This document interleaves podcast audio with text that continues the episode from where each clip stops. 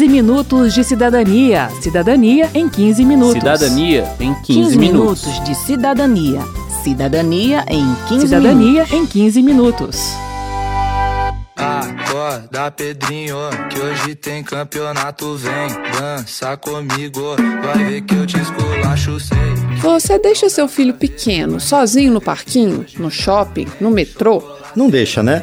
Da mesma forma, não dá para deixá-lo sozinho na internet. Os perigos são muitos, de compras indevidas a publicidade abusiva e aliciamento por criminosos sexuais. O mundo virtual incorpora os riscos do mundo real e, por isso, precisamos proteger nossos filhos e prepará-los para reconhecer as ameaças nos dois ambientes. Esse vai ser o tema do 15 Minutos de Cidadania em uma série especial de dois programas. Eu sou Márcio Aquilissardi. E eu sou Verônica Lima.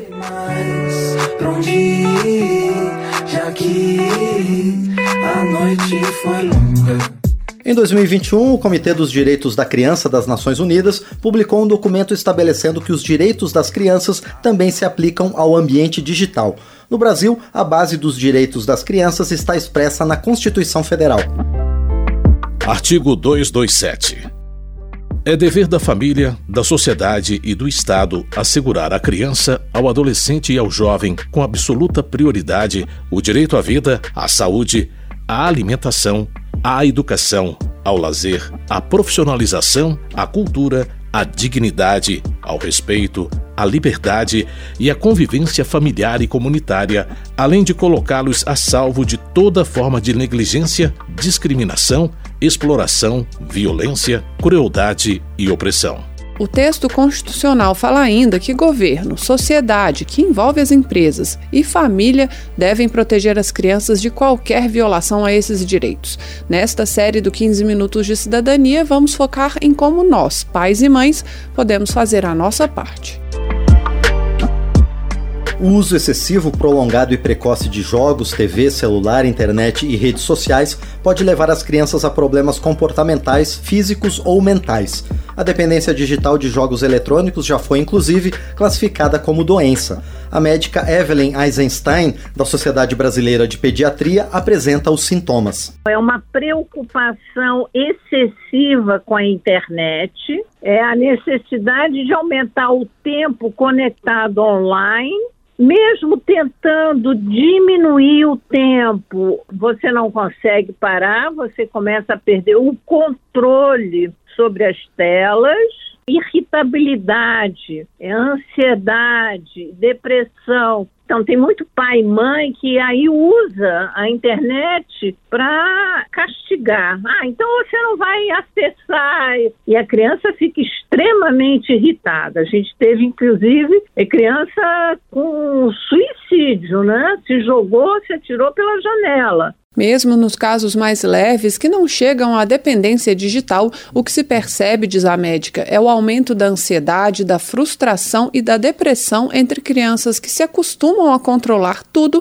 com o passar de dedo ou aperto de botão. Então a criança precisa aprender a viver no mundo real e não no mundo das telas. Uma coisa é o gatinho ali na tela, outra coisa é o gatinho pulando ali no colo dessa criança o gatinho miando, ou ao contrário, o gatinho arranhando essa criança. E principalmente as sociedades brasileiras de pediatria têm falado muito sobre o que eu chamo vitamina N. Vitamina N é natureza, é sair das telas, né?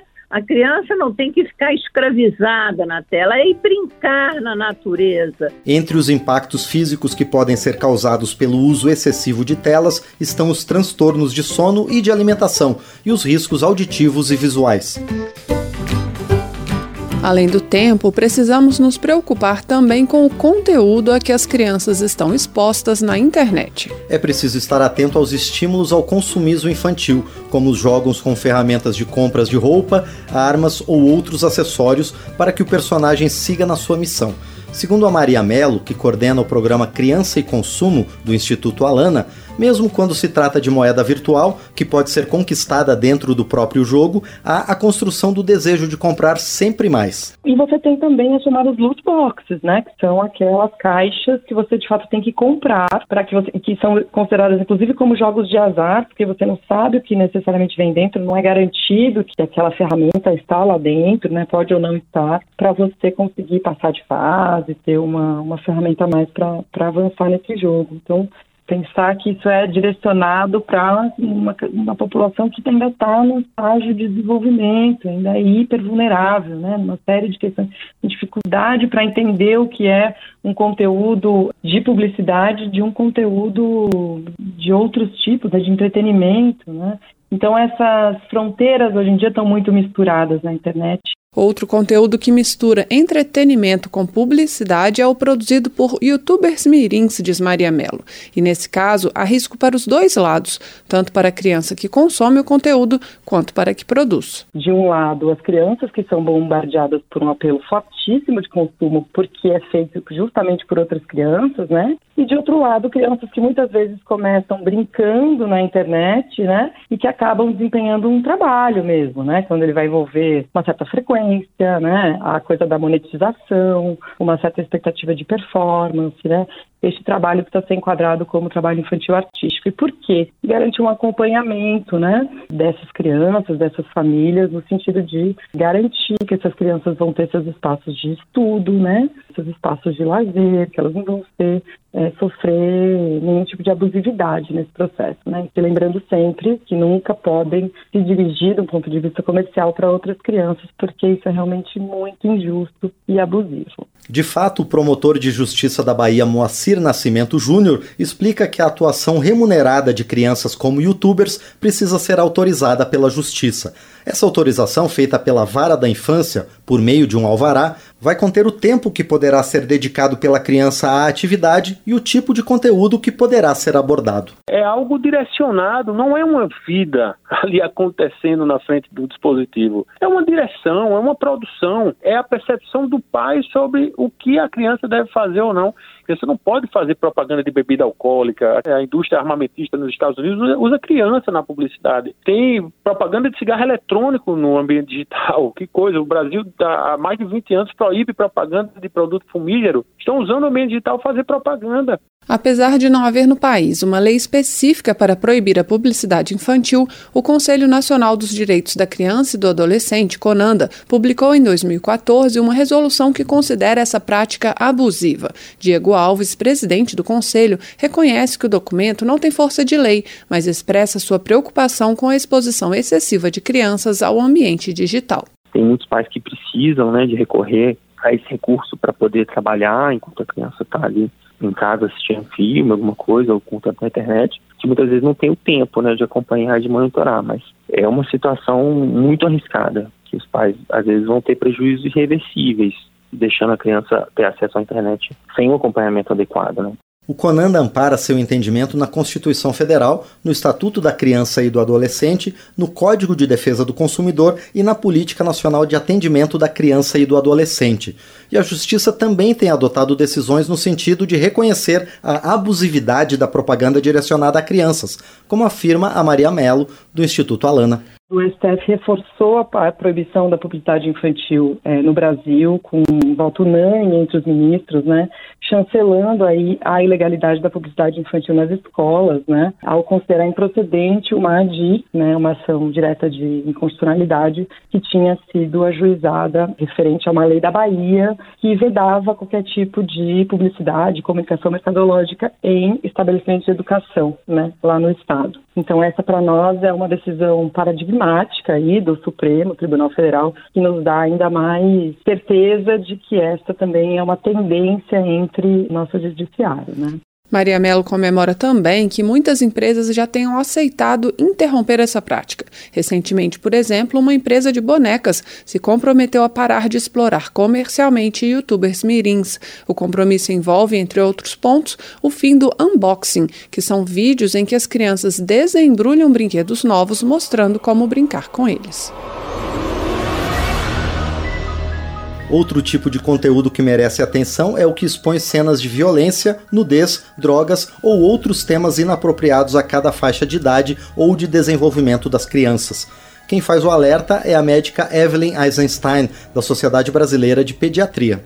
Existe sim alterações comportamentais pelo uso excessivo, prolongado e de conteúdos que nós chamamos indesejáveis inapropriados para a idade da criança. Cenas de mata, mata, mata, né? espirra sangue naquelas imagens e principalmente cenas que nós chamamos distorcidas ou disfarçadas de violência que vão em comédias e outras coisas, mas que não têm compreensão das crianças. Não há dúvida nenhuma na literatura médica a respeito disso. Mas e o que nós, pais e mães, podemos fazer? Bom, o primeiro passo é limitar o tempo de tela. A Sociedade Brasileira de Pediatria elaborou um guia com os tempos adequados para cada idade. Crianças com menos de dois anos não devem ser expostas a telas, a não ser para o contato breve com avós e familiares. Entre 2 e 5 anos, o tempo de tela deve ser de no máximo uma hora por dia. Entre 6 e 10 anos, uma ou duas horas por dia. E entre 11 e 18 anos, duas ou três horas por dia, evitando, no caso dos adolescentes, a prática de virar a noite jogando. Em todos os casos, deve haver a supervisão dos pais em relação ao conteúdo. Para isso, o Rodrigo Nejmi, da SaferNet, propõe um roteiro. Primeiro, dedique algum tempo para conhecer os jogos e filmes que despertam interesse no seu filho, jogando ou assistindo junto com ele, e deixando que a criança ou adolescente explique por que aquele conteúdo é importante. Evite pré-julgamentos. Um segundo passo é pesquisar a classificação indicativa produzida pelo Ministério da Justiça, que também está disponível para jogos e aplicativos. O YouTube, por exemplo, é inadequado para crianças menores de 13 anos. Para elas, existe o YouTube Kids, que tem filtros de conteúdo mais rigorosos. Os pais devem gastar algum tempo também para conhecer as ferramentas de controle parental que existem dentro dos jogos, aplicativos e plataformas. Elas são desenhadas para que os pais limitem a experiência dos filhos de acordo com seu estágio de desenvolvimento. É possível, por exemplo, escolher com quem a criança pode jogar ou conversar durante o jogo, evitando a interação com estranhos, ou restringir a busca e o acesso a vídeos inadequados, como exemplifica o Rodrigo Nejmi. O busca segura, ele funciona na, no buscador do Google, né? Ele filtra os resultados da busca no Google em geral. No YouTube é o modo restrito. Ele filtra os vídeos do YouTube que são classificados como inapropriados para menores de 18 anos. Agora, a nossa grande recomendação, mais do que ativar o modo restrito no YouTube, é combinar de configurar playlists que são autorizadas previamente pelos pais. Então, em vez de deixar a criança ali aleatoriamente indo de vídeo em vídeo, conectando um com o outro, e aí a chance dela encontrar conteúdo ruim é muito grande, você monta uma playlist, uma lista de vídeos que você autoriza e quando for permitir com que a criança acesse o YouTube, por exemplo, é, você coloque ela diante de uma lista que você já pré-selecionou. Isso é possível também e é, digamos, o melhor cenário, né? No site da SaferNet é possível encontrar explicações sobre as ferramentas de controle parental dos principais aplicativos. Vale a pena conferir. Mas o Rodrigo faz um alerta: não se trata de simplesmente proibir o uso ou limitar o acesso a conteúdos os pais precisam dialogar com os filhos, fazendo com que eles compreendam os riscos e a sua incapacidade de lidar com eles naquela idade. Se ele ainda não pode ir à padaria sozinho ou dirigindo, também não pode assistir a certos filmes ou jogar certos jogos. Primeiro, como adultos, reconhecer que os jogos, especialmente, têm um papel importante na vida da criança e adolescente, porque não é só um lugar de passatempo, né, de fazer nada. É um espaço de socialização, pode ser também um espaço de aprendizado é um espaço de experiência coletiva e quando a gente adulto menospreza, banaliza, diz ah, isso é tudo bobagem, a gente de alguma maneira também está banalizando uma experiência que é importante para a criança. Então, valorizar a experiência da criança é importante, mas também orientar como adultos, né, é de que ela ainda entender que ela não tem ainda discernimento, maturidade, capacidade crítica talvez para entender todas as situações de risco.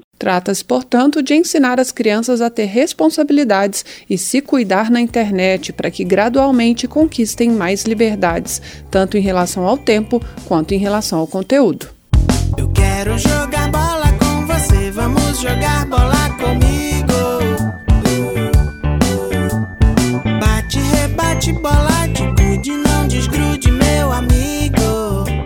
Termina aqui o 15 Minutos de Cidadania, que teve produção de Cristiane Baker e Lucélia Cristina, reportagem texto de Verônica Lima, trabalhos técnicos de Marinho Magalhães, edição de Márcio Aquilissardi e apresentação de Verônica Lima e de Márcio Aquilissardi. Se você tem alguma dúvida, mande pra gente. O e-mail é rádio.câmara.leg.br e o WhatsApp é 61 999 78 90 80.